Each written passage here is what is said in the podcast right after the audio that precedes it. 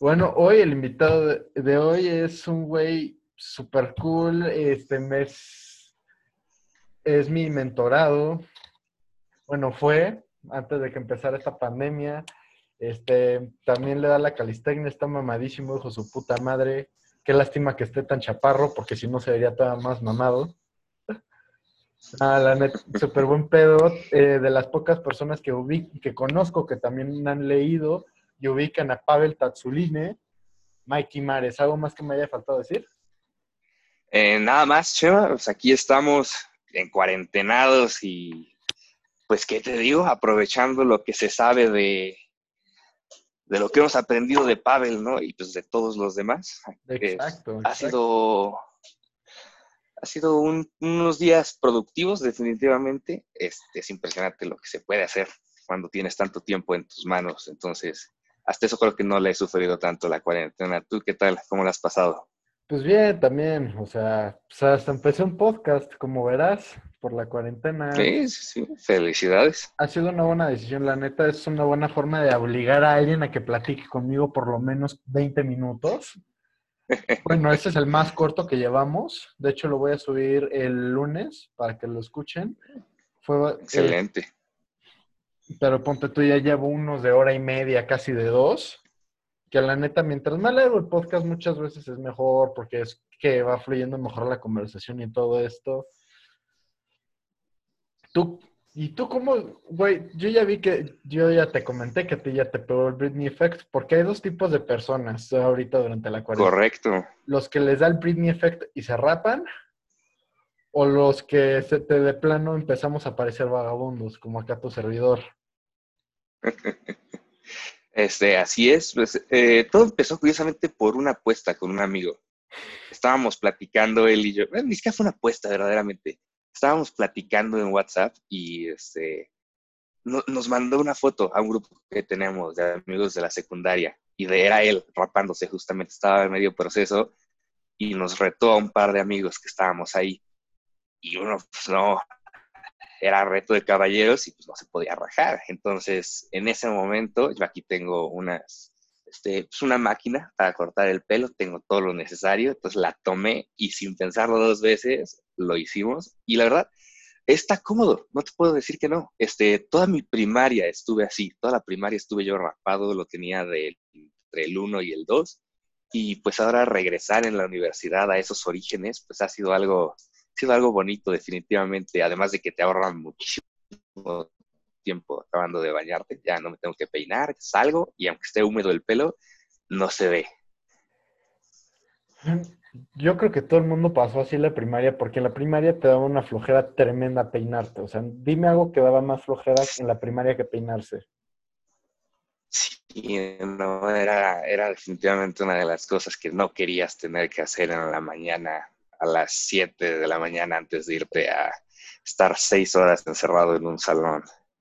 Entonces, era una decisión pues bastante, bastante acertada. La neta, sí, yo estoy del otro lado de la moneda, de que ya cada vez más greñudo, de hecho. Sí, sí, sí, te estoy viendo ahí. Pero Está bien. está bien, o sea, yo la neta no me volvería. La última vez que me rapé iba en sexto de primaria y todavía me arrepiento, porque la neta ahí me Uf. rapé del cero esa vez. Y no, horrible. Ok. No, no, también tú te alocaste en ese momento, definitivamente. Sí, sí, sí, sí, sí, no. Una decisión muy mala, la neta. Pero bueno, la neta, se te ve cool todo eso. ¿Y qué, qué onda? Vi que subiste ahí a tus stories dándole las haciendo tus snatches.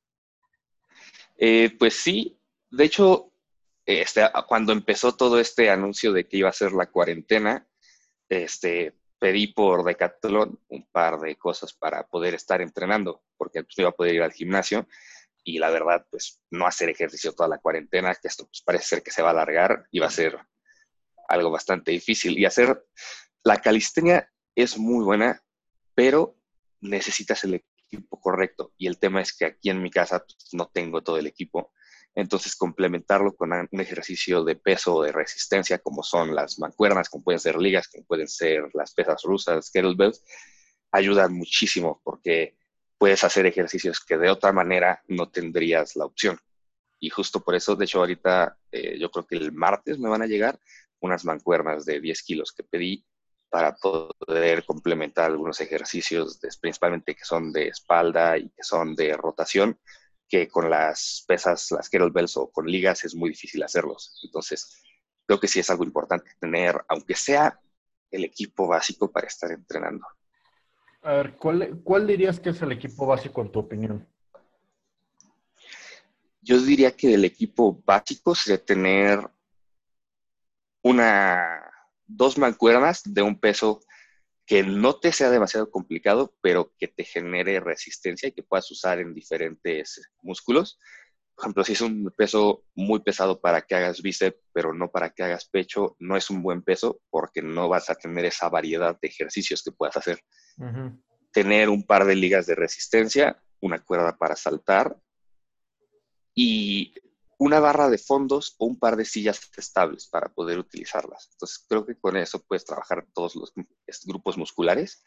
Estás en, digamos, en tu jardín, puedes poner a hacerte un poco de lagartijas, haces espalda jalando las mancuernas, tienes las pesas rusas para hacer espalda, para hacer hombros, y también puedes utilizar la pared, puedes utilizar este, el piso, hacer lagartijas. Entonces, combinar un poquito de todo es la manera más efectiva de entrenar, en mi opinión porque si solamente trabajas con pesas, estás dejando de lado un poco la fuerza funcional, estás, no estás trabajando los grupos musculares en conjunto. Entonces, es más difícil que esa fuerza te vaya a servir más adelante. Y si solo trabajas calistenia, es difícil que algún grupo muscular que está muy débil lo puedas fortalecer de manera individual para evitar lesiones. Estoy muy de acuerdo, aunque yo soy muy, muy, muy, muy adepto de las kettlebells, yo sí soy súper fan de, las, de la mancuerna rusa, porque pues esta te ayuda mucho con la fuerza funcional, porque a, final de cuentas eh, sí puede hacer levantamientos más aislados como curls de bíceps y así, pero no es lo normal. O sea, a final de cuentas... Eh, eso es. Juntas muchos grupos musculares. O sea, a final de cuentas, los ejercicios para kettlebell, por lo menos haces tres grupos musculares a la vez. Eh, eso es muy cierto. Son, eh, por eso me gustan las kettlebells también. Por ejemplo, lo que son los, este, swings, los snatches, eh, los Turkish get-ups. Son ejercicios que trabajas muchos músculos. Pero, por ejemplo, ahí el tema que hay con las kettlebells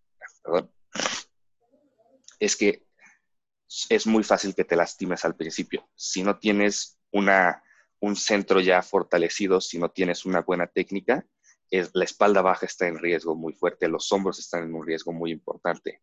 Entonces, por eso creo que es para principiantes principalmente que me pasa mucho. Yo entrené 15 años gimnasia. Entonces, mucho de lo que entrenas en la gimnasia es cómo no lastimarte, qué grupos musculares vas a usar para evitar las lesiones.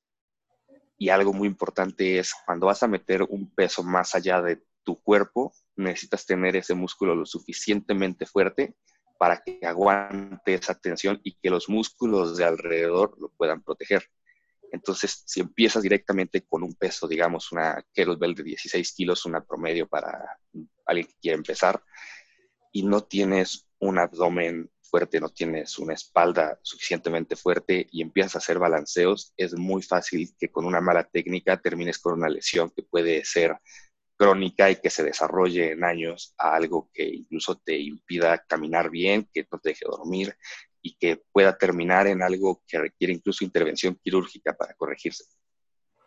Eso, es muy cierto, pero eso, por ejemplo, yo veo mucho más eso en ejercicios con barra olímpica o con mancuernas este, pues, tradicionales, porque muchas veces la ventaja que tiene la kettlebell es que se mueve libremente, porque como a final de cuentas el, centro de gravedad está pues mal colocado, o sea, no está, no está balanceado, pues a final de cuentas trabajas los músculos, pero sin fatigarlos muchas veces no, no te destruye, sí te cansa. ajá, correcto. Y por eso mismo se me hace que es mucho mejor para evitar lesiones que, por ejemplo, con una barra olímpica he visto muchas, he visto muchas más lesiones con barra olímpica que con mancuernas rusas. O sea, lo que he llegado a ver con kettlebells es, puta, que alguien está haciendo cleans vikingos y a la hora de que suelta la kettlebell, en vez de atraparla bien, se le rompen los dedos Pero eso son ya cosas que con técnicas más avanzadas. O sea, nunca he visto un güey que haga un swing y se lastime la espalda, porque pues muchas veces, por lógica, no vas a ir por la mancuerna, por la kettlebell de 50 kilos. O sea, vas a ir... Sí, es cierto. O sea, también, pero ¿cuántas veces no has visto que alguien se den la madre por hacer, por hacer, ¿cómo se llama? Por hacer squats o hacer bench press. Al año mueren 63 personas haciendo bench press. Sí, tienes, eso, es muy cierto. Hay ejercicios muy riesgosos. Y sabes, por ejemplo, que es algo que siempre he estado, a mí, yo odio el CrossFit. El CrossFit se hace de, es de verdad de los ejercicios que más odio. Y no porque sea malo. Un CrossFit bien hecho es de los mejores ejercicios que hay en este mundo el problema que tengo es con los instructores de CrossFit. siempre, siempre que voy a un gimnasio y veo a los instructores de CrossFit empezar a trabajar con novatos, si eres alguien, por ejemplo, tú que ya tienes una técnica más o menos establecida, que llevas años haciendo deporte, que sabes cómo se mueve tu cuerpo, sabes cómo agarrar una mancuerna, sabes cómo agarrar una pesa rusa, cómo agarrar una barra olímpica, cómo hacer una sentadilla bien hecha, tu cuerpo sabe cómo defenderse ante algo, a tropezarte o algo así, porque en el CrossFit tampoco se usan pesos demasiado extremos. Pero ahí el problema es cuando un novato le pones una barra de 20 kilos y lo pones a hacer levantamientos, le a hacer este, sentadillas con eso, desplantes, y no le das el tiempo para enseñarle una técnica correcta, no le das el tiempo para que con calistenia fortalezcas o mínimo tonifiques un poco esos músculos y siempre termina habiendo lesiones muy feas y son lesiones que de personas que yo conozco, fácil tres han tenido que dejar de hacer ejercicio por mínimo cuatro o cinco meses para poder recuperarse de una lesión que les tomó tres clases de CrossFit este, pues, obtener, ¿no? Porque no, no se cuidan. Y creo que algo muy importante ahí del entrenamiento funcional, por ejemplo, lo que dice Pavel Tatsulin, es un entrenamiento funcional, es el entrenamiento que te termina haciendo una mejor persona, ¿no? Que te da la habilidad de hacer más cosas. Las pesas rusas ayudan con eso porque simulan muchas cosas que haces en la vida real. Hacer un jalón, levantar algo, necesitas agacharte y levantar algo, es un movimiento muy natural en el CrossFit son movimientos muy antinaturales. Generalmente no haces desplantes, no estás haciendo sentadillas, no estás haciendo burpees en tu vida cotidiana. Y si no sabes cómo hacerlos, te puedes lastimar mucho. Y la gente, pues por la emoción, porque es un ejercicio divertido, porque te cansa, porque sientes que estás haciendo algo, porque entras y ves a la gente y ves al entrenador y quieres ser como él y ves que la gente avanzar está haciendo dominadas y está haciendo mortales y está levantando pesos de 50, 60 kilos no comprenden que su cuerpo no está preparado para eso y siempre terminan siendo lesiones de las que pudo haberse prevenido con un buen calentamiento y una rutina previa para fortalecer. Exacto, es que ahí muchas veces el problema es que es una clase, no, no es como cuando estás haciendo un ejercicio, un levantamiento de pesas tradicional, que aunque sí estás aprendiendo, no te están, no, no estás manejando el mismo ritmo que los otros. O sea, a final de cuentas, muchas veces, aunque estoy seguro de que ha de haber varios gimnasios en los que te dicen de, no, pues si estás cansado, descansa o así, pues tú mismo, chance y por no sentirte débil o por querer decir de, no, pues estoy bien, estoy en forma, pues mm. te echas dos, tres, ponte tú, ¿qué ejercicio te late? Tres cleans de más y con eso ya estás. O sea, a final de cuentas, pues mucho lo que dice para el hay que trabajar al 60% de tu capacidad, porque no es trabajar, no es entrenar hoy, es entrenar hoy y prepararte para entrenar mañana. Así es. Sí, de hecho, aquí tengo yo un libro atrás de mí que es de Arnold Schwarzenegger. Y él, aquí lo explica, es, se llama La enciclopedia del fisicoculturista moderno. Buenísimo, buenísimo. Y creo que eso es algo que la gente, si quieres tener una carrera en esto, digamos, por decir carrera, que es hacer esto a largo plazo, ¿no? Entrenar por años, tenerte en buena forma física. Es un libro grande, es un libro gordo, pero lo, lo vas leyendo poco a poquito, vas encontrando ejercicios y no solamente quedarte con una técnica. La técnica de Pavel Tatsulini es muy buena para algunas cosas y la técnica de un fisicoculturista como Arnold Schwarzenegger va a ser muy buena para otras. Pero también puedes ver, por ejemplo, la técnica de un gimnasta, que a mí me ha tocado verla toda mi vida. los gimnastas tienen algo muy característico, que es su fuerza no puede sobrepasar su flexibilidad, porque es un entrenamiento en el que necesitas tener mucha movilidad corporal. Entonces, si te das ese tiempo de decir, oye, ¿qué piensa esta persona? Oye, ¿qué piensa esta otra persona? Y encontrar un punto medio que a ti te sirva, creo que eso es mucho mejor que decir, no, no, no, es que esto es lo que dice esta persona y como esta persona me, este, soy fan de esa persona o dijo algo que me gustó mucho, solo voy a entrenar como él dice. Es como de, no, tú no eres esa persona. esa persona le sirve porque esa persona tiene un cuerpo muy específico, un metabolismo, ha estado entrenando así por varios años, pero tú no. Puede ser que a ti primero te sirva trabajar como si fueras físico-culturista, aislando muchos músculos, trabajando fuerza en movimientos muy específicos para después poder eso llevarlo a una fuerza más completa, como algo de calistenia, como algo de parkour, algo de gimnasia, algo incluso un, CrossFit básico que después puede ir progresando. Y si te quedas solamente pues, en una técnica, no, no puedes progresar, no puedes aprender qué sirve para tu cuerpo. Exacto, al final de cuentas todo esto es prueba y errores, ver qué es lo que te funciona, qué, o sea, también qué es lo que quieres hacer, porque por ejemplo, tú compites en gimnasia, yo compito en MMA, güey, o sea, no necesitamos el mismo tipo de entrenamiento. O sea, Exactamente. tú no necesitas el mismo nivel de explosividad que yo, porque tú, tú necesitas, ponte tú, hacer, hacer una dominada. Es un tipo de movilidad más, pues más continua, pero por ejemplo, lanzar una patada en la cabeza para poder intentar noquear a alguien o noquearlo incluso, pues necesitas una explosividad muy diferente. Sí, y, incluso algo que la gente me parece que no hace mucho ejercicio no está consciente es las articulaciones juegan un rol muy importante a la hora de hacer ejercicio. Como tú dices, una patada necesita un tipo de movimiento muy diferente que hacer el mismo movimiento pero lento. La articulación se mueve distinto. Los músculos se contraen de otra manera. Están las fibras lentas y están las fibras rápidas, las blancas y las rojas. Y necesitas un balance para cada deporte. Como tú dices, en deporte necesitas ser muy explosivo no necesitas esa fuerza continua, no necesitas tener una fuerza que te pueda durar el músculo tenso 20 segundos constantes, 40 segundos, un minuto, sino que necesitas que el músculo se mueva rápido. Y en gimnasia necesitas tener ciertos músculos que puedan moverse rápido para iniciar el movimiento, pero necesitas la mayoría del tiempo tener el músculo tenso, estar apretado para evitar esa lesión que puede surgir por un movimiento mal hecho o por un ángulo que no llegaste correctamente. Exacto, o sea, la neta a mí se me hace que es casi lo opuesto, eh, los deportes de contacto que en la gimnasia en ese aspecto, porque al final de cuentas en los dos necesitas poder seguir pues luchando, eh, seguir haciendo el mismo ejercicio por cinco minutos a final de cuentas, porque una rutina de gimnasia, ¿cuánto dura? Son cinco minutos, ¿no? Eh, no, o sea, cada, cada aparato más o menos, que son seis, dura entre 50 y minuto y medio.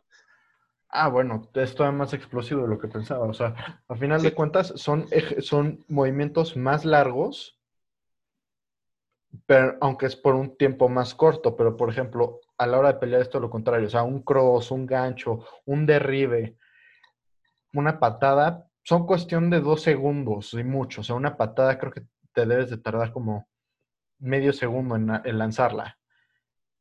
Pero tienes que ser, tiene que ser muy, pero estás luchando por, en el box son tres minutos, este, en el jiu-jitsu son cinco, en el MMA son cinco, y ahora en el jiu-jitsu como cinta negra son diez.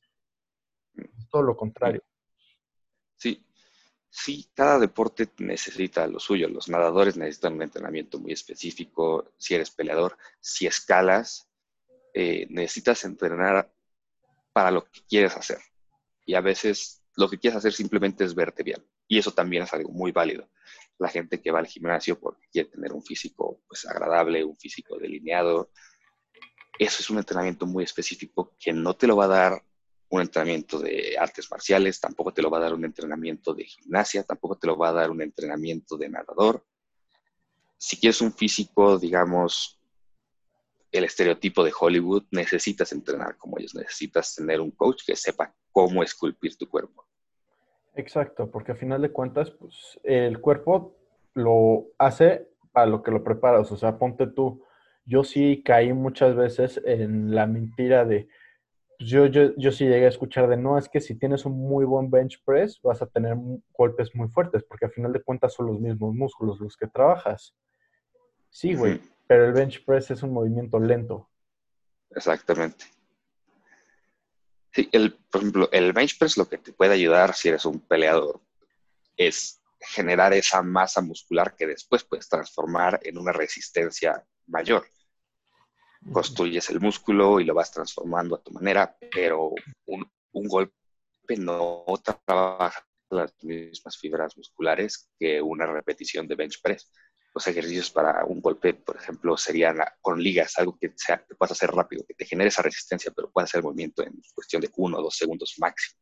Los swings, los kettlebell swings sirven para todo. O sea, si el kettlebell swing trabaja todos los grupos musculares que hay y por haber simultáneamente y además es, o sea, en mi opinión es el ejercicio más completo porque trabajas todas las partes del cuerpo y pues dependiendo del tipo de peso, siempre vas a trabajar explosividad porque es un movimiento explosivo y violento. Pavel Tazzolini ya lo describió una vez como es que es lo más cercano a estar en una pelea sin lanzar un golpe. Es, sí.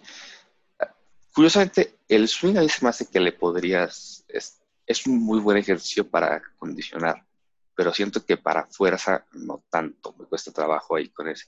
las snatches, por ejemplo, siento que trabajan ciertos grupos musculares que no trabaja el swing. A la hora de levantar por encima de la cabeza, se me hace un ejercicio un poco más completo para hacer esa explosividad, principalmente los hombros y la parte, los trapecios, es difícil trabajarlos eh, con un movimiento horizontal, pero a la hora de que tienes que hacer el jalón hasta la parte vertical, empiezas a trabajar esos músculos en conjunto y se fortalece mucho la parte que, está, que protege el cuello. Y para un peleador es importante que se pueda recibir un golpe sin que se llegue a lastimar esta zona del cuerpo. Eso es muy cierto. O sea, yo la neta, el swing, la ventaja es que depende mucho del tipo de peso, porque si, por ejemplo, si estás trabajando un peso con el que te puedes echar 50 repeticiones de swings, pues no vas a trabajar fuer no vas a trabajar tanto, pues, tanta fuerza, pero sí mucha resistencia y desarrollas cardio al final de cuentas. Por eso me gusta mucho, es un ejercicio muy versátil eso pues, sí es muy cierto. Dependiendo del tipo de peso, porque por ejemplo, si te echas uno con el que puedes sacar 10, no vas a desarrollar cardio, pero vas a desarrollar mucha fuerza y por eso mismo explosividad, porque pues, no, te reto a que hagas un, un, un swing que no sea explosivo, es imposible. Sí, no hay un swing controlado, definitivamente. Todos necesitan ese, esa explosión de fuerza para mover la pesa. Y también algo que, por ejemplo, este, me parece interesante es, tú estudias comunicación, ¿cierto? Sí. Entonces, ahorita estás en normal, recuerdo, estudiando un curso, un diplomado. me estoy echando un curso de la Universidad de Colorado sobre ciencia del deporte.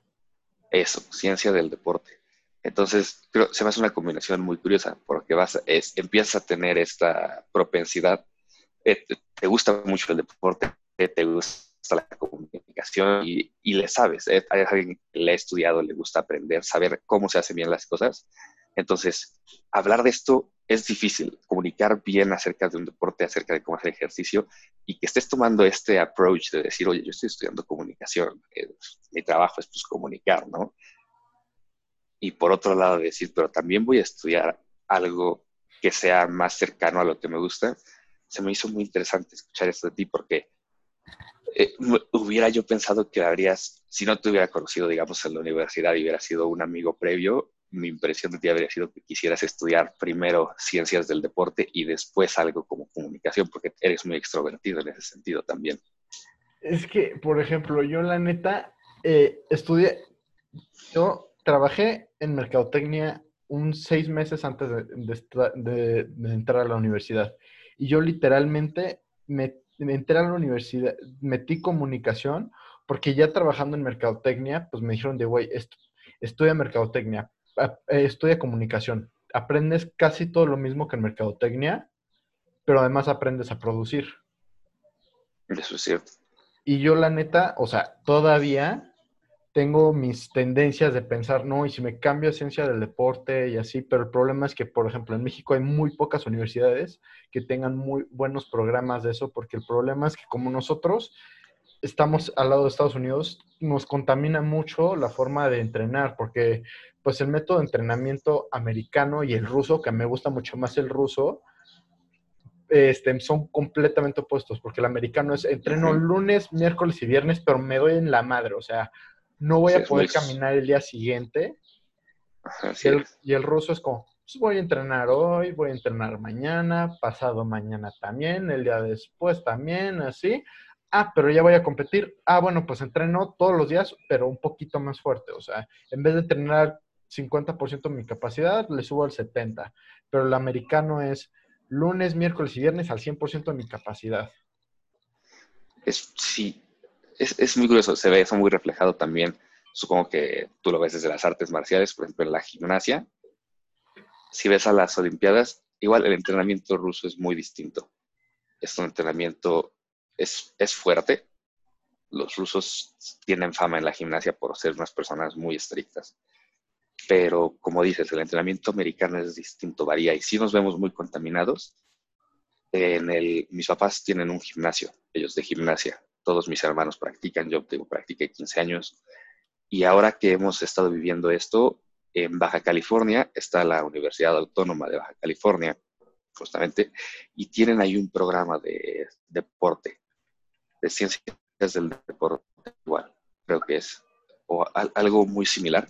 Y se ve muy curioso ahí porque la técnica que más los este, influencia no es la americana, a pesar de estar tan pegados se ven muy influenciados por las técnicas latinoamericanas, la técnica cubana, la técnica colombiana, que son un reflejo de la combinación entre la americana y la rusa. Son un punto medio bastante, bastante sano. Se entrena todos los días, se entrena pesado, pero se da el tiempo de descanso necesario para que los músculos puedan recuperarse y no se lleva al límite el cuerpo.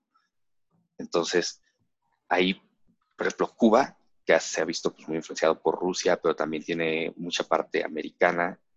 Es un entrenamiento muy curioso. No sé si alguna vez has, este, te has investigado. Sí, por ejemplo, los cubanos tienen un chorro de boxeadores olímpicos y profesionales de muy alto nivel.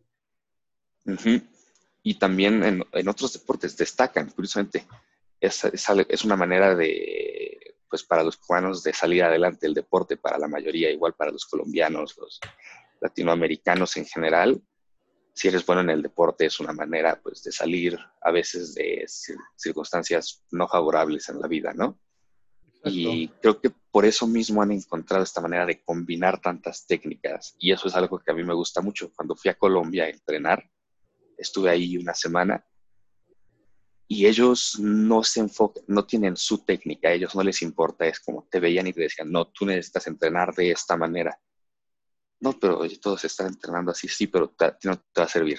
Tú vas a entrenar así porque esto es lo que para tu cuerpo, para tu circunstancia actual, es más útil. Más adelante vemos si cambiamos o si nos mantenemos en este rumbo. Es que también eso es algo muy importante de no casarte con un protocolo de entrenamiento, porque mucha gente dice, no, pues yo quiero verme como Arnold Schwarzenegger, pues voy a entrenar exactamente igual que él. Sí, güey, pero tú no tienes la misma genética. O sea, hay gente Exactamente. que por más que entrenes, nunca te vas a ver como alguien. ¿Por qué? O sea, es imposible que si yo entreno exactamente igual que tú, me vea igual a ti. ¿Por qué? Porque somos dos personas diferentes. Exacto. Pues tú, tú mides casi dos metros, yo mido unos 70. Este, tú eres de huesos bastante delgados, yo soy de una estructura ósea muy ancha. Entonces, sí, también eso es algo es, qué bueno que lo mencionas, porque eso es algo que me he dado cuenta, especialmente entre gente que apenas entra al deporte, tienen un ídolo, ¿no? Todos se quieren ver. Es que yo me quiero ver como Zac Efron, digamos. Pero los ves y dices, es que no es imposible que tengas un físico igual de bien moldeado que él. Es que Zac Efron mide 1,80. Zac Efron es una persona muy delgada, por naturaleza tiene huesos finos, es de una estructura media, es mesomorfo, no es octomorfo ni endomorfo, es alguien así, tú no eres así, tu cuerpo no va a responder de esa manera y puedes llegar a algo muy aproximado, pero nunca te vas a ver como él. Entonces creo que también es importante cuando tienes algún amigo que esté empezando o conoces a alguien que quiere mejorar, tener un mejor físico, no solamente ayudarlo a la hora de decirle, oye, ¿cómo no te lastimas? ¿Cómo lo haces un poquito mejor? Sino decirle, oye, busca un ídolo, busca alguien como, como tú, que, que te puedas ver como él, porque si no te vas a decepcionar, vas a ver los cambios en una dirección distinta a la que los quieres llevar.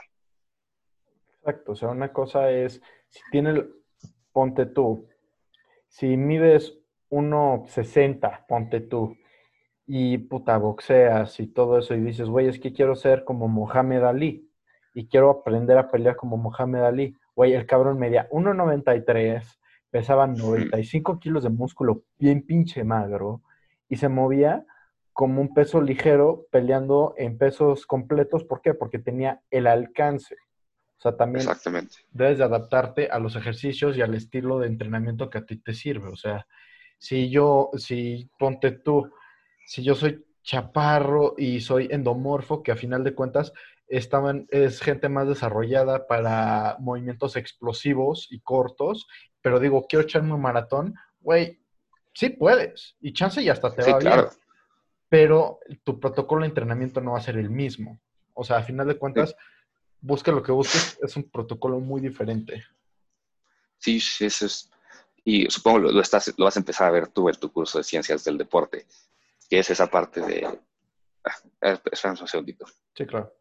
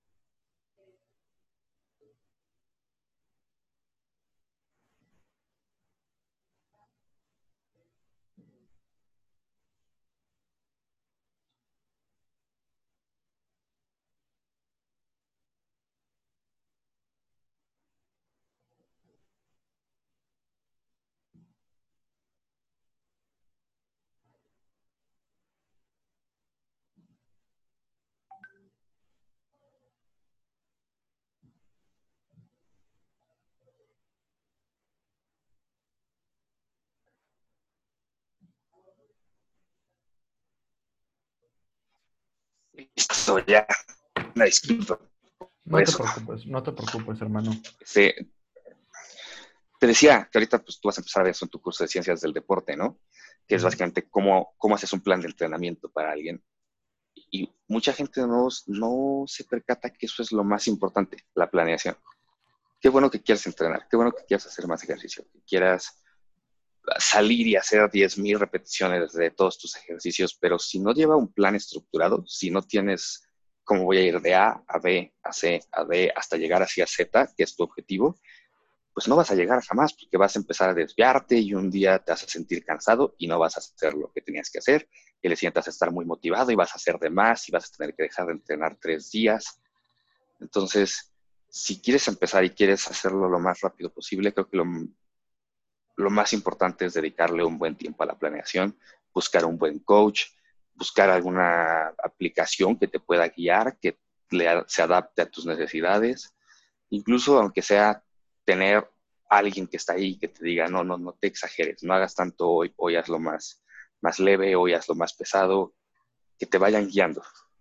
Exacto, es que también muchas veces tienes la mentalidad de one rep more, de, bueno, pues ya estoy agotado, pero pues una más, ¿qué es lo peor que puede pasar? Esa te puede costar una semana de entrenamiento o más, o sea, ahí es cuando surgen las lesiones. Sí, y, y, pues la lesión es el enemigo principal de un deportista, ¿no? Lastimarte algo, aunque sea algo leve, como un tirón, como que te, se te caiga la mancuerna, te dé un golpe y no puedas caminar bien que estés haciendo con la barra y incluso algo tan sencillo como una ampolla, pues pone hasta cierto grado en riesgo esa sesión de entrenamiento, porque puede ser que ya no tengas un buen agarre, puede ser que la ampolla sangre y que no puedas este, tener, hacer una dominada porque te estás resbalando. Eh, una cortada, incluso algo tan sencillo como agarraste mal la pesa, te cortaste, oye, esa mano ya no va a tener la misma fuerza que la otra porque ya no va a, va a estar intentando protegerse. No vas a poder agarrar algo bien, no vas a poder hacer la fuerza que necesitas. Exactamente, o sea, la neta, eso es algo muy importante que luego no se toma en consideración, pero por ejemplo, algo que sí, aunque pues no es lo óptimo, pues, cualquier persona puede entrenar, empezar con un mismo protocolo de entrenamiento muy básico, así de que 50 lagartijas, 50 sentadillas, 50 abdominales todos los días, y sí te va a ayudar a avanzar hasta un cierto punto, o sea, de ahí te vas a mantener pero, pues, por ejemplo, o sea, dependiendo ahí ya de tus necesidades y qué es lo que buscas y de tu genética y de tu, pues, tu forma y todo eso, pues ya puedes ir adaptándolo para que todavía mejore más. O sea, muchas veces un protocolo así de simple, pues te podría servir para en realidad saber qué tipo de, de cuerpo tienes, porque supongamos que, que, es alguien que se ve pues fuera de forma, se ve redondito y así. Y pues con este protocolo ya en un mes que ya ves que bajó de peso y que ves que en realidad es de hueso delgado, nada más que está comiendo pura porquería, dices, ah, bueno. Exacto. Entonces no tenemos que eliminar tanta grasa, sino que lo que tenemos que hacer es meterle músculo. Y, y sí, ahí también entra este juego que es mm, grasa-músculo. Mientras más músculo tengas, más fácil es bajar de peso, porque más grasa necesita para, más energía necesita ese músculo para trabajar. Entonces, ahí entra también este dilema. ¿Qué haces primero? ¿Primero bajas la grasa o primero construyes el músculo? Y creo que algo fundamental en el principio es, ¿quieres hacer más músculo para que puedas consumir más grasa? Y quieres empezar a bajar esa grasa para que el músculo no tenga que hacer demasiado trabajo. Y parte, el cardio importante es para también el metabolismo, ¿no? Que es, oye, yo hago cardio porque el cardio no solamente me ayuda a pues, quemar calorías, que sí, sino que el cardio también me está ayudando porque activa mi metabolismo y lo acelera un poco y hace que sea más fácil para ese músculo extraer esa energía, que es la grasa. Exacto, o sea, a final de cuentas, tienes que ver qué tipo de entrenamiento vas a utilizar. Yo, por ejemplo, yo para principiantes, si tienes así algo sobre peso, así, yo sí, yo sí, por experiencia propia, yo sí diría que primero, pues enfocarte más en bajar un poco de grasa. ¿Por qué? Porque a final de cuentas te motiva más, porque si ves que, porque lo ves más rápido. Porque si estás desarrollando músculo, pues lo desarrollas abajo de, esa grasa. Pero cuando empiezas a quitar la grasa, pues se nota más rápido muchas veces. Sí, es, es, un cambio, es la parte de la motivación, que también es muy importante, ¿no? Este, que vean que ese, que ese número en una pues, balanza empieza a bajar, que noten que tal vez ya no tienen tanta grasa alrededor del abdomen, que empiecen a ver un poco más delineados los brazos y ya después que tienen ese, esa probadita de lo que puede llegar a ser, oye, ahora sí, vámonos de lleno. Exacto, o sea, hay que primero como convencerte de, no, pues quédate acá, güey, el gym es chido. Mira, te pones mamado, decir, pero puta, el problema es que el hacer cardio no es, ¿cómo se llama? No es romántico, porque hacer bench press, puta, es un ejercicio súper romántico, porque se ve glorioso, o sea, nada más, eh, hasta sientes que juegas con peligro, porque dices esto, yo lo estoy controlando y si cae sobre, sobre mí me puedo morir, pero soy mejor que eso. Y, y, pero muchas veces son los ejercicios más, más románticos los que prefieres hacer porque es lo que es más dramático, es lo que ves en una película de los 80, es lo que hacía Rocky Balboa. Pero puta, o sea, caminadora, 40 minutos en la caminadora, güey, nunca lo ves. ¿Por qué? Porque se ve de la fregada. O sea, la neta no es estético.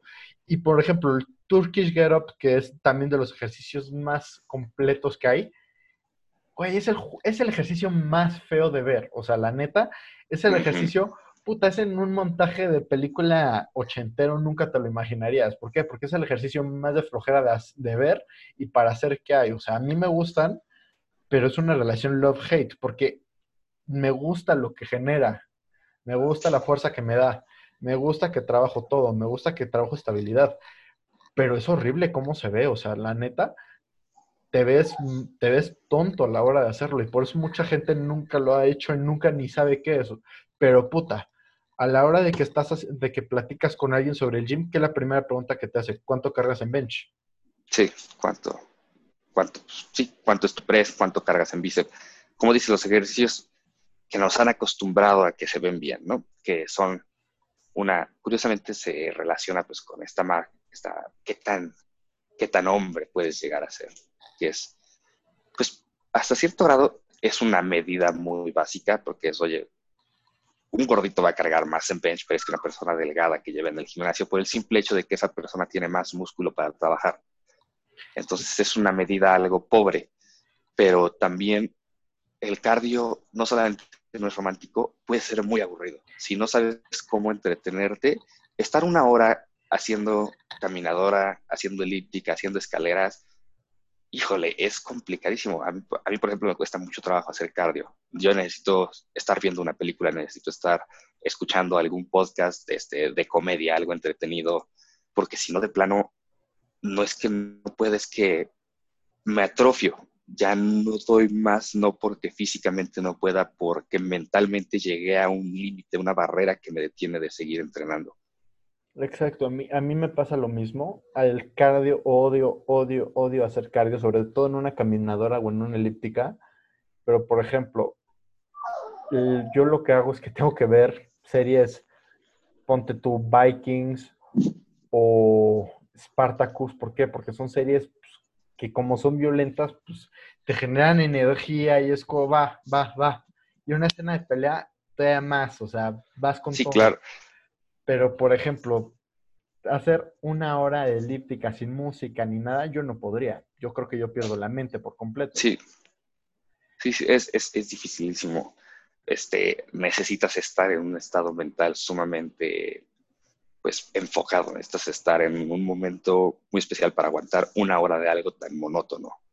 Y, y no es monótono como estar sentado solo en tu casa una hora sin tener nada con quien entretenerte, porque ahí mínimo puedes estar pues con tus pensamientos entretenidos.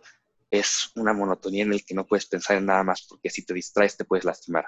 Es tú y la máquina en ese momento, pero no puede ser solo tú y la máquina, porque también tienes que estar revisando, oye, ¿cuánto tiempo llevo? oye, ¿a qué velocidad voy? Déjame checar que no vaya a quemarme, pero también necesito este, elevar mi ritmo cardíaco, entonces no puedo ir tan lento. Es un estado de preocupación la mayoría del tiempo y estar una hora preocupado. Es horrible. Yo, por ejemplo, la neta, tengo mucha suerte de que donde vivo tenemos un parque que ahorita todavía puedo ir porque, pues, por ejemplo, hay momentos en casi nadie va. Así que si está completamente vacío, me llevo mi botellita de agua, mis audífonos y así, y pues es colina, así que, o sea, tiene una subidita y luego ya bajada, me pongo a hacerme sprints. ¿Por qué? Porque al final de cuentas no te aburres. ¿Por qué? Porque son 20, 30 segundos explosivos, pura fuerza, pura fuerza, pura fuerza. Y luego ya me echo el resto de la caminada, el resto del circuito, pues caminando y así, 10 vueltas. Y puta, como estás explotando, pues no te puedes aburrir porque son como 10, 20 segundos que estás corriendo con todo, estás apretando todo el cuerpo y no es mucho tiempo, así que no, no tienes el tiempo para aburrirte. Y como no estás en una máquina y no tienes la preocupación de si yo bajo mi ritmo, pero esta cosa sigue al mismo, al mismo ritmo, pues me voy a caer. O si yo subo mi ritmo, pero esto sigue al mismo, me voy a pegar con, con Exactamente. Mm, eliminas muchas muchas de esas preocupaciones. O sea, las dos mejores formas de hacer cardio, en mi opinión, son corriendo al aire libre o saltando la cuerda, porque o sea, a final de cuentas, saltar la cuerda, por ejemplo, si es un ejercicio, es la única forma de cardio que se ve romántica. ¿Por qué? Porque todo el mundo vio Rocky Balboa, el cabrón se pone a saltar la cuerda 40 minutos, está mamadísimo, con su puta madre. Y pues solo por eso, porque a final de cuentas requieres un, un cierto nivel de habilidad para hacer eso. Sí, es, es un ejercicio muy complicado. Saltar la cuerda sin parar por más de 10, 15 segundos, sí requiere que tengas una concentración un poquito más allá de lo que día a día estás haciendo para caminar. Porque no solamente es mover la cuerda, es, oye, ¿en qué momento levanto los pies? Necesito hacerlo constantemente, encontrar ese ritmo. Y como dices, correr también, por ejemplo, los sprints, siento que tienen un efecto similar a cuando haces algo con mucho peso, pocas repeticiones, porque terminas y es ese rush de endorfinas que dices, ah, quiero más, quiero un poquito más de eso, aunque estés cansado, dices, quiero más. No es esa monotonía de hacer 200 repeticiones de algo con un peso muy bajo que dices, pues, pues no, no me emociona. Simplemente es algo que lo tengo que hacer porque necesito la, necesito la condición muscular o necesito hacer la recuperación o estoy haciendo fisioterapia, pero no, no es emocionante. Exacto. En cambio, como dices, un bench press que lo haces con 90 libras por cada lado y solo haces una repetición, ay, te sientes bien porque, porque dices, oye, hice algo que poca gente puede hacer, es emocionante, sientes ese riesgo, dices, se me cae esta barra encima y ahí quedé, o sea, puedo terminar muy lastimado.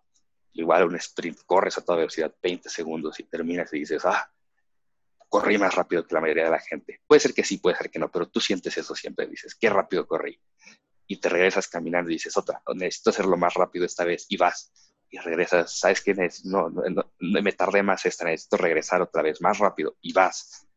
Y es, empiezas a generar esta relación romántica con el ejercicio que no generas con un ejercicio, pues, que no tiene esa carga emocional de decir estoy haciendo algo que alguien más no puede hacer.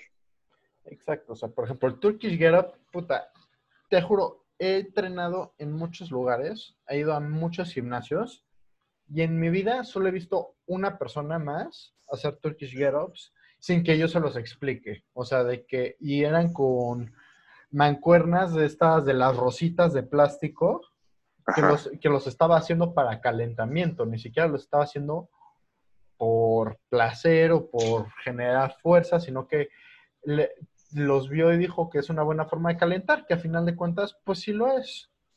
Sí. Pero pues no estás aprovechándolo bien, o sea, es como, no, no estás aprovechando el potencial de este ejercicio porque pues a final de cuentas te da resultados muy interesantes, o sea, como tienes que trabajar todo el cuerpo, güey, la neta es un ejercicio súper completo y súper menospreciado. Sí, en general el entrenamiento funcional es algo pues, menospreciado, es algo que la gente no, no le encanta porque no se ve bien. En la mayoría de las ocasiones no es un ejercicio que lo puedes presumir ya que haces algo avanzado, ¿sabes? Por ejemplo, hacer un burpee con mortal atrás, oye, ya es algo interesante y es algo que genera interés entre tus amigos, entre la gente que está ahí pero hacer burpees te ves mal, estás sufriendo, estás jadeando. Nadie, nadie se ve sexy haciendo un burpee. Nadie se ve sexy haciendo desplantes. Son ejercicios que, y también tiene una connotación muchos muy femenina. Eso es algo que no sé si has notado, que seguramente has vivido. Muchos de los ejercicios que trabajan más áreas musculares son ejercicios que te dicen, no, eso yo no lo hago porque es un ejercicio para mujer. Pues no, no es para mujer. Tienes los mismos músculos. Es que también yo creo que mucho de eso es porque el que popularizó más que nada el hacer ejercicio hacia nivel mundial, el que dijo estar, estar fuerte es chido, fue Arnold Schwarzenegger. Es, sí, fue un punto definitivamente muy importante. Que él, que era lo que hacía? Bench press, curls y, y squats, que eso ni siquiera se ve, que los squats, puta, o sea, sí se puede ver muy romántico, pero cuando le pones cinco discos de cada lado y estás sacando así, pero por ejemplo, cuando ves, cuando, sobre todo, o sea, pesos de principiante, que es 25 libras de cada lado o así, muchas pues, veces caes en esta connotación sexista de, es que, no, eh, de que, no, es que eso es de mujer. Sí. Y por ejemplo, los ejercicios que hacen mucho las mujeres que de verdad, si alguien está escuchando esto y no los quiere hacer, se los recomiendo muchísimo. Las patadas que hacen con ligas o con bandas de resistencia, con las tobilleras, para trabajar principalmente el área de los glúteos, los abductores de las piernas, los, todo, todo ese, esa área muscular que usualmente los hombres no trabajan porque los ejercicios, pues vas a tener que hincarte, vas a tener que hacer patadas, es algo que dices, eso solo lo ves de una mujer, ¿no? Son ejercicios que te dan mucha estabilidad las, son ejercicios que te permiten tener un mejor squat, te permiten tener, hacer más abdominales, estás trabajando músculos que no trabajarías de otra manera. Entonces, creo que es, es, quitarte un poquito esa pena de decir, oye, me van a ver raro por hacer esto. Sí, pero en tres meses tú vas a poder estar cargando el doble que esas personas porque tienes un cuerpo entero más fuerte. no tienes unas piernas más fuertes, no tienes unos brazos más fuertes. Eres en general, tú completo eres más fuerte. Exacto, ¿no? Y también yo creo que mucho de esta forma de ver los ejercicios, pues estoy seguro de que mucho viene de Arnold Schwarzenegger, porque, por ejemplo, el kettlebell swing, a mí me encanta cómo se ve y, el, y los press de hombro y así, se me hace que es un ejercicio que se podría ver muy romántico y que se ve muy estético el movimiento, y al igual que los snatches y los cleans olímpicos. Pero el problema es que como la neta no, no son populares, pues a la gente le valen madres. Y además no, no puedes cargar tanto con una kettlebell que con, que con una barra olímpica. O sea, si quieres cargar así una cantidad pendeja de peso, puta, con la barra olímpica. O sea, la neta, no hay nada que te va a hacer sentir más fuerte que eso. Es la única... Eso y los cables son las dos herramientas para ponerte fuerte que te van a, que te van a subir la autoestima pensando, ah, puedo cargar tanto peso, puedo hacer bench press con tanto peso. Sí, y de hecho eso es algo interesante porque tú, como bien dices, Arnold Schwarzenegger pues, fue un parteaguas en la cultura occidental del deporte.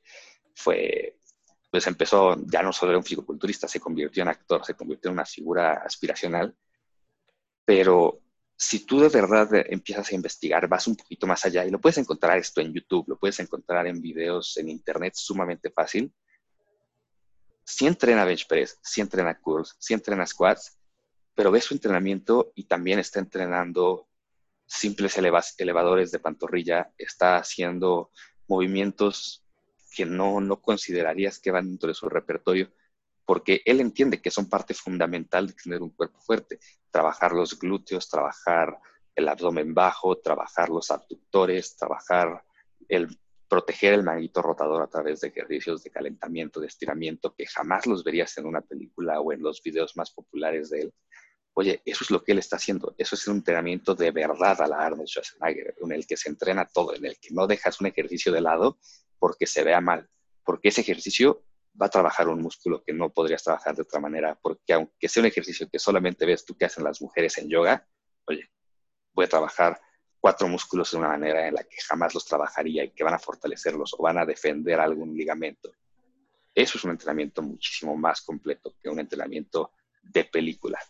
Exacto, o sea, es que el problema es que, por ejemplo, y esto estoy seguro que lo hacía Schwarzenegger al propósito y cualquier fisiculturista lo haría, que a la hora de que vas a subir tu highlight reel en una película o en un o para tu video de YouTube, pues obviamente no vas a subir cómo estás calentando, o sea, vas a subir las cosas que llaman la atención, o sea, incluso uno en su propio Instagram, pues tu Instagram es tu highlight reel muchas veces, o sea, ¿Cuántas personas has visto que suban una foto despeinados o, o con un outfit de la chingada?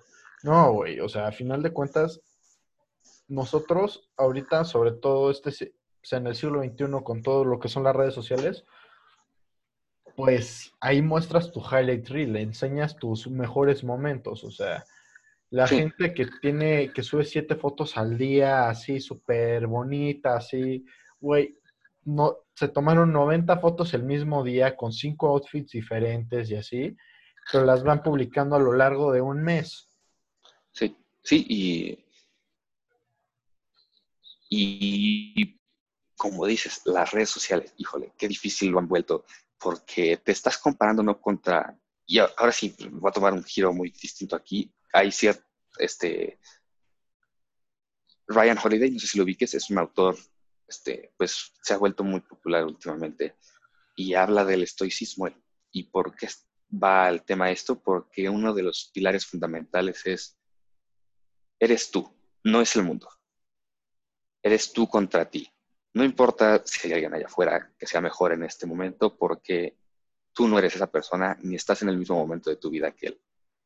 El chiste es que tú mañana seas un poquito mejor de lo que eres hoy que esa lagartija que hiciste te haga 1% más fuerte de lo que eras antes de que lo hubieras hecho. Y en Instagram te estás comparando sin contexto. No sabes si esa persona lleva 10 años o 50 años entrenando. No sabes si él tiene una genética privilegiada y por eso puede tener este cuerpo, o si lo ha hecho él a, a sudor y sangre. Y si solamente te ves contra lo mejor de la gente, obviamente tu vida es una desgracia. Por eso es como si estuvieras comparándote contra un videojuego. Un videojuego son las partes más entretenidas de una historia. En un videojuego no te ponen a caminar desde punto A a punto B entero porque perdería el chiste. ¿no? Tú lo que quieres es teletransportas y haces la misión y siguiente misión y siguiente misión y siguiente misión. Pero la vida no es un videojuego. En la vida necesitas caminar desde punto A a punto B y no hay manera de teletransportarte. No hay puntos de respawn. Instagram te da la ilusión de que sí hay. Exacto, o sea, la neta, muchas veces en Instagram ves gente que brilla, porque puta, ¿cuándo vas a ver en Instagram alguien que esté calentando? O sea, de seguro sí hay gente que lo hace, estoy seguro de que sí, pero las cuentas grandes de Instagram, o sea, un Bradley Martin, que puta, lo adoro, o sea, soy súper fan suyo, un Bradley Castleberry, que ese güey me caga. O sea, estos güeyes nunca van a subir puta foto, chance suben fotos de cómo se veían antes de hacer ejercicio. Sí. pero lo hacen como para, o sea, a final de cuentas sí, sí te ayudan a inspirarte de que dices de no manches, güey, yo me puedo ver así. Aunque obviamente no, porque, porque no eres la misma persona. O sea, chance y te ves mejor para tus estándares, peor para tus estándares, pero simplemente eres una persona diferente. Tienes variables genéticas diferentes.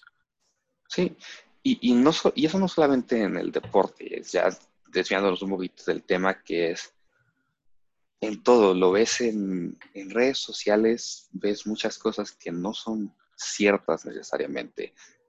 Hay gente muy talentosa en el mundo y, y sí vas a ver al mejor cantante, porque ese es el cantante que va a destacar entre los 5.000 que no lo hicieron, ¿no? y vas a ver al mejor atleta, porque hubo atrás de él otros 10.000 atletas que su página de Instagram está ahí y no figura. Estás viendo al 1% del 1%, estás viendo a lo mejor de lo mejor. Y no significa que tú no, sí, no significa que tú no puedas llegar a ser lo mejor de lo mejor, pero está la, la ley de las 10.000 horas, ¿no? Que es, si quieres llegar a ser lo mejor de lo mejor de lo mejor, son 10.000 horas para obtener esa expertise en 20 horas empiezas a aprender y luego de 20 horas a 10.000 es el proceso de afinarte y afinarte y afinarte. Y es la parte aburrida porque es la mejora ya no es del 10% cada vez que vas a entrenar. La mejora se vuelve del 1%. Y en después de que tengas 5.000 horas, tus mejoras van a ser del 0.05%. Y las últimas 1.000 horas van a ser una mejora del 0.001% hasta que llegues a lo mejor que puede ser, ¿no? Pero si tú intentas y tú crees y dices, oye, nunca voy a ser tan talentoso como él, pues puede ser que nunca vayas a ser tan talentoso como él, pero no significa que no puedas ser tan bueno como él. La única diferencia es que él lleva practicando la guitarra desde que tiene 7 años y ahorita tiene 22, tú tienes 18 años y en tu vida has tocado una. ¿Cómo esperas compararte con esa persona? No se puede, no hay un punto de comparación, no son estándares. Exacto, y hay gente que simplemente pues, tiene una predisposición genética, o sea, no diría que talento, porque la neta, a final de cuentas, el, chingarle, o sea, el jalar, el hacer algo, puedes vencer a alguien que tenga mucho más talento natural que tú. ¿Por qué? Porque a final de cuentas es actitud sobre aptitud. Sí, sí, 100%. Eh, de hecho, en la gimnasia yo entrenaba con un chavo, se llamaba, se llama Toño y él era una persona sumamente talentosa, se le daba por naturaleza la gimnasia, o sea, podía no ir a entrenar, podía no hacer los ejercicios de preparación y le iba a salir bien. Era de esas personas que las y dices, podrías, podía haber sido un competidor de niveles internacionales, pero no tenía esa disciplina de sacarle jugo. Y ese es donde se define. No importa qué tan bueno seas, si no vas y haces tus repeticiones diarias, no le pones las horas necesarias, alguien te va a ganar, aunque esa persona no tenga nada de talento en este mundo. Exacto, o sea, a final de cuentas, más que nada es trabajar las cosas, o sea, nada te va a salir bien a la primera, o sea, por ejemplo, en el, en el Jiu-Jitsu, esta, esta frase me la dijo mi sensei, y que es, para volverte cinta negra tienes que tapear cien mil veces. Y pues a final de cuentas yo no lo dudo, porque, o sea, sobre todo yo todavía soy cinta blanca. Y puta, me acuerdo que mis primeras clases yo llegué a esta academia creyendo que ya sabía tantito jiu-jitsu. Resulta que no, porque lo que pasa es que yo llevaba, tenía jiu-jitsu de artes marciales mixtas, que es algo Mm. completamente distinto que el jiu-jitsu puro, porque a final de cuentas ahí hay un mayor control, es menos explosivo, es mucho más técnico, es mucho más desarrollado. Sí, sí. Sí, este, no me acuerdo quién dijo esto, pero es una frase que me gusta mucho que dice, el maestro ha fallado más veces de las que el principiante siquiera lo ha intentado. Exacto, o sea, la neta sí, sí es algo muy importante el saber, güey, la voy a regar, la voy a regar, porque, por ejemplo, este, uno- un amigo mío del Jiu-Jitsu, Nico, Nico Dagosa, Nico Pinga Dagosa, que es un filipino con el que estuve entrenando pues casi un año, una, una persona excelente, un ya es un cinta café, pero yo lo conocí como cinta morada, increíble, o sea, nunca lo veías que siquiera usara fuerza para luchar contigo y te destruía, o sea, yo la neta, las primeras veces que luché con él, súper tenso, usando toda mi fuerza, así todo, y este güey ni inmutado, ¿por qué? Porque el güey sabía que, que su técnica era mucho más importante que eso. Y por ejemplo, el último día, él se fue a vivir a Nueva York, de hecho, hace poquito, el último día, pues fui, a, a, cenar con él, fuimos por tacos juntos. Y me di, y le acaban de dar su cinta café de ese día, su último día, Okay. aquí en México. Y pues me dijo de, güey, es que la neta, no puedo creer que ya sea cinta café, porque me, me decía que se acordaba que él cuando entró era el peor cinta blanca que pudiera imaginar, que a cada rato le dan en su madre, que no, que no tapió a nadie en sus tres primeros años, que era así el peor cinta blanca que uno puede imaginarse, de que así, pésimo, pésimo, pésimo. Y me dijo de, de, güey, después de tres años dije, dije pues bueno, güey, si no voy a ser bueno, mínimo voy a ser técnico. Uh -huh. Y actualmente es un cabrón que su nivel de técnica es tan alto, pero tan alto que no, nunca, no, no puedes hacerle nada. O sea, el güey parece que está haciendo yoga de la poca fuerza que usas. El güey no necesita agarrarte fuerte en ningún momento y te dan la madre. Sí, y es, es, es, la magia de la práctica, ¿no? No vas a ser mejor si no lo haces. Y no, no solo eso, es una práctica, como él dice, consciente. Si no soy bueno en esto, pues voy a mejorar por otro lado, porque ¿para qué te das de topes contra algo que sabes que no va a servir? si no eres bueno en la parte de ser explosivo o de la fuerza, oye, vete por el lado de la técnica. Si la técnica no es lo tuyo, desarrolla la técnica básica y busca cómo compensarlo. Sé más fuerte, sé más ágil, sé más rápido. Encuentra cómo caminar alrededor de estos obstáculos, porque son obstáculos que a veces, aunque la gente no le gusta admitirlo, no puedes sobrepasar no vas a ser más fuerte de lo que tu cuerpo te deje ser, no vas a ser más rápido de lo que tu cuerpo te deje ser, no vas a ser más flexible de lo que tu cuerpo te deje ser. Puedes mejorarlo, puedes llevarlo al límite, pero va a haber un punto en el que alguien va a ser más flexible que tú, no importa cuánto entrenes, va a ser más fuerte que tú, no importa cuánto entrenes, va a ser más rápido, no importa cuánto entrenes. Aquí la pregunta es, ¿cómo vas a compensar eso tú? Exacto, o sea, a final de cuentas, muchas veces es primero desde generar una base sólida, o sea, tener básicos muy bien, porque, o sea, los uh -huh. básicos por algo son básicos, cualquier persona, los, o sea, casi cualquier persona los puede hacer, pero para dominarlos es muy difícil, o sea, sí. una cosa es hacer una lagartija y otra cosa es hacer una barra. Y obviamente sí, es, es mucho más importante para tu desarrollo como atleta poder hacer bien una lagartija que poder hacer una barra. ¿Por qué? Porque la lagartija es un básico.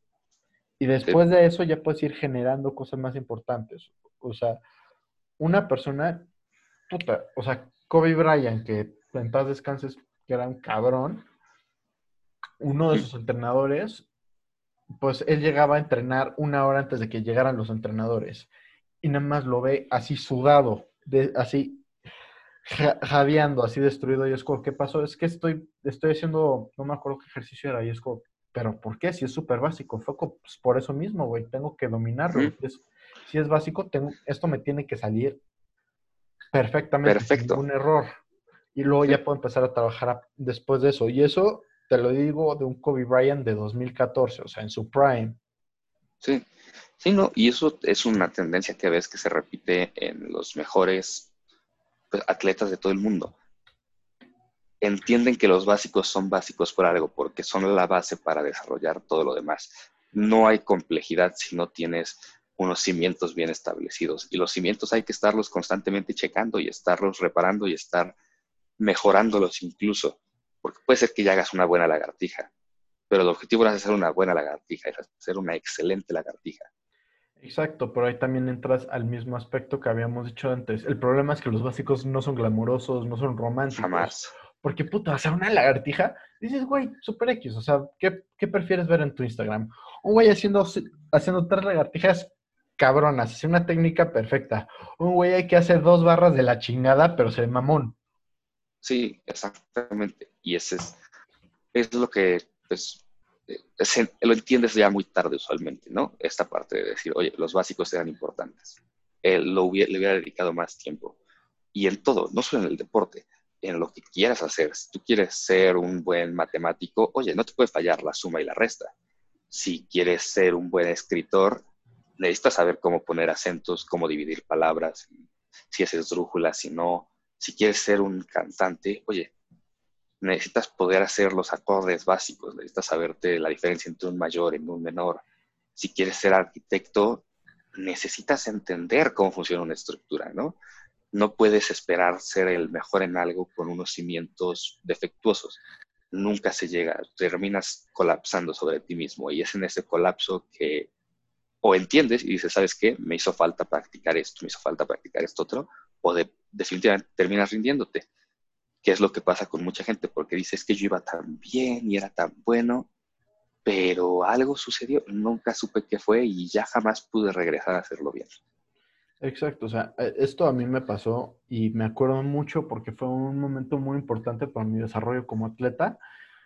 Ya llevaba varias ya llevaba varias peleas así y tenía ya 18 años y me estaba preparando para una pelea y, y mi entrenador me dijo, uno de mis entrenadores me dijo de, güey, no te quiero subir a pelear.